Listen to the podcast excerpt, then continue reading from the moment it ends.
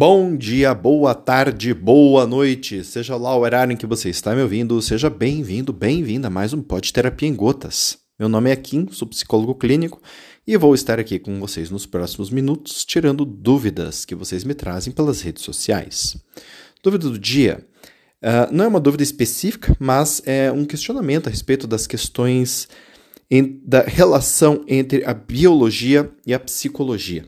Tá? Então, Uh, muitos. É, dentro da psicologia, nós temos um termo que se chama né, biopsicossocial, que delineia o ser humano, ou seja, um ser que é biológico, psicológico e social.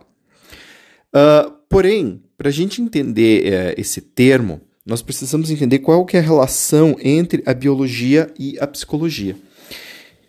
Muitas pessoas falam desta relação de uma forma errada, de uma forma inadequada aonde a biologia determina a psicologia, tá? Isso é inadequado. Ah, Kim, mas tem um monte de pesquisas, por exemplo, que falam que gêmeos univitelínicos têm a mesma quantidade de QI, ou seja, eles têm um coeficiente de inteligência igual, mesmo quando são criados em lugares distantes e diferentes. Isso é uma prova de que a biologia determina a psicologia. Não. Isso é uma prova de que a biologia, ou seja, a, a carga genética, tem uma fortíssima influência a respeito da inteligência e é um determinante marcante disto.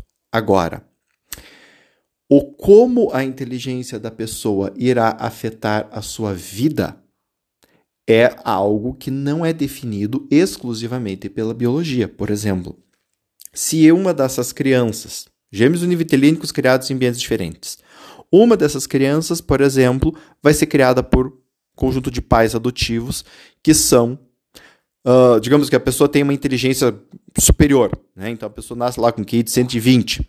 A pessoa que nasce com QI de 120, ela vai ter então, se for criada num contexto com pais é, acadêmicos, pais que dão muita importância ao estudo, ela vai estar num contexto muito bacana ela vai estar num contexto onde muito provavelmente essa inteligência dela será utilizada de uma forma acadêmica. Ela vai ser incentivada para isso.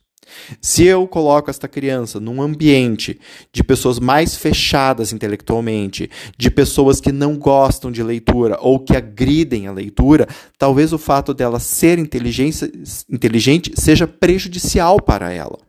Ou seja, a relação daquela característica biológica com o ambiente vai fazer com que essa criança se sinta inadequada, talvez ela seja vítima de bullying, de perseguição, de desqualificação por causa dos por parte dos pais, irmãos, amigos. Ah, pô, você é muito chata aí, fica aí querendo inventar moda com essas coisas. Ah, tem que fazer do jeito que todo mundo faz e pronto, ficar pensando para quê? Pô, assim funciona, então pare de ficar aí querendo inventar moda. Que é algo muito comum com crianças que têm superdotação. Muitas crianças com superdotação passam por bullying justamente por causa da superdotação.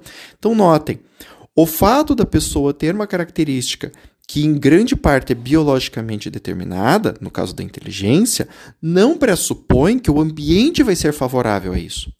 Não pressupõe, portanto, quais serão os efeitos na psique da pessoa. O mesmo vai valer, por exemplo, para uma outra característica da biologia, que é o temperamento. Então, ah, uma pessoa com temperamento mais agressivo, ela tenderá, a, ela vai ser dominante, ela vai querer mandar em todo mundo e vai ser agressiva com todo mundo. Não necessariamente. Por exemplo, a criança que nasce com um temperamento mais agressivo, com um temperamento mais dominante e tem um ambiente familiar no qual essa característica é direcionada para um comportamento pró-social, ela poderá sim se tornar uma pessoa com desejo por liderança, porém essa liderança vai focar no quê? No pró-social, ou seja, ela vai ser uma pessoa que vai buscar criar lideranças em prol de ajudar os outros, em prol de ter relações bacanas com os outros. Agora, essa mesma criança vai ser criada num lar de narcisistas, por exemplo, que dizem para ela desde cedo que ela é melhor do que os outros, que ela é superior aos outros e que os outros devem se submeter a elas, essa criança vai se tornar uma criança extremamente arrogante, né? E que vai muito provavelmente, vamos dizer assim, bater nos outros. Vai se tornar aquela criança que vai ser praticante de bullying, tá? Então, é importante a gente entender que sim, existem, existem muitos elementos da biologia que eles determinam elementos que vão constituir a psique. Então é, é, é, errado entender que a biologia vai determinar o como a pessoa vai pensar, o que ela vai sentir, o que ela não vai e quais são os comportamentos que ela vai ter. A biologia vai, por exemplo, determinar, em grande parte, a inteligência, né, a capacidade de, de, de aprendizagem. Vai determinar, por exemplo, temperamentos. Se a pessoa é mais agressiva, se ela é mais passiva. Isso tudo tem uma carga genética muito forte. Tá? Esta carga genética, quando entra no meio ambiente, vai se relacionar com este meio ambiente. E a partir daí os aprendizados vão acontecer. Então, a biologia não ensina. A biologia traz o equipamento com o qual você vai entender.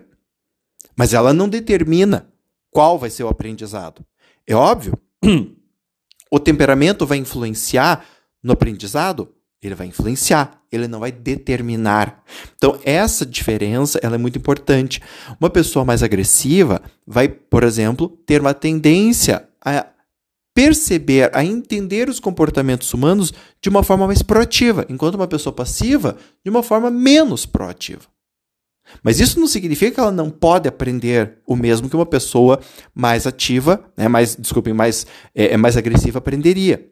Então é muito importante a gente entender essa diferença. A diferença entre a biologia determinar algumas coisas, como temperamento, inteligência e outras características, e essas determinações influenciarem ou como a pessoa vai se relacionar com o meio ambiente dela. Esta influência é o que vai fazer essa pessoa desenvolver determinados comportamentos, é o que vai fazer a pessoa ter determinadas aprendizagens, e é isto o que vai fazer, esse conjunto é o que vai criar a psique da pessoa. Então, né, às vezes eu vejo umas atrocidades em alguns canais, do tipo assim, ah, porque o homem tem mais, mais testosterona, então o homem tem que mandar. Porque a testosterona deixa o cara agressivo, então o cara que é mais agressivo ele tem que mandar. Tipo, da onde? Um cara mais agressivo pode tanto mandar quanto é, é resolver seguir, porque ele não é um. É, a gente nós não somos robôs. Né? A nossa biologia nos, nos mostra caminhos, mas nós temos, inclusive, dentro da nossa biologia, um cérebro que tem um córtex, e o córtex é capaz de reflexão. Isso também é biologicamente herdado. E esse córtex que é capaz de reflexão, ele pode definir se o caminho que eu estou tendo um impulso para seguir é o mais adequado ou não. O impulso pode vir, mas não necessariamente eu preciso seguir o impulso de forma cega, porque o ser humano não é desta forma. Aí é óbvio, tem pessoas que vão falar que existem limites, e existem. Eles existem sim. Né? Por exemplo, uma pessoa que tem um temperamento mais introvertido, ela pode até desenvolver algumas habilidades mais extrovertidas. Porém, o temperamento dela vai ser sempre mais introvertido. Ela jamais vai ser ou desejar ser o super enturmadão da festa. Agora, uma criança introvertida que nasce num ambiente muito extrovertido, como é, por exemplo, a cultura brasileira, ela talvez se sinta meio perdida, talvez ela se sinta meio inadequada. Já numa cultura né, menos extrovertida, como uma cultura japonesa, ela poderá se sentir mais à vontade, porque aquela cultura reflete em parte aquilo que ela já sente dentro dela. Entendem? Então é isso que eu quero que vocês percebam. Sim, a biologia determina muitas coisas, mas isso não significa que ela vai determinar especificamente quem você vai ser e como você vai ser, o que você vai aprender e como vai aprender. Ela vai determinar muitas características e a relação dessas características com o meio, com a capacidade da pessoa de se usar, é o que vai criar então a sua psicologia. Certo? Espero que esse podcast tenha sido útil para vocês. Se foi ou não, entre em contato comigo lá pelas minhas redes sociais. Você pode fazer isso entrando no site www.aquinneto.com.br e lá você vai ter acesso aos meus canais né, de, de rede social, Instagram, Facebook, o Twitter e o LinkedIn. Você também vai poder ter acesso ao meu blog, vai poder ter acesso ao meu canal do YouTube com leitura de livros de psicologia, sociologia e outros. E também poderá ter acesso aos meus dois livros, o Psicoterapia em Gotas e o Psicoterapia em Gotas 2, Emoções à Flor da Pele. Se quiser, de quebra, poderá entrar no meu canal do Telegram ou no canal, ou na newsletter, desculpe. Espero que vocês entrem, espero que vocês gostem, se divirtam e comuniquem-se comigo para eu saber se vocês estão gostando desse trabalho ou não. Beijo grande e até a próxima. Tchau, tchau.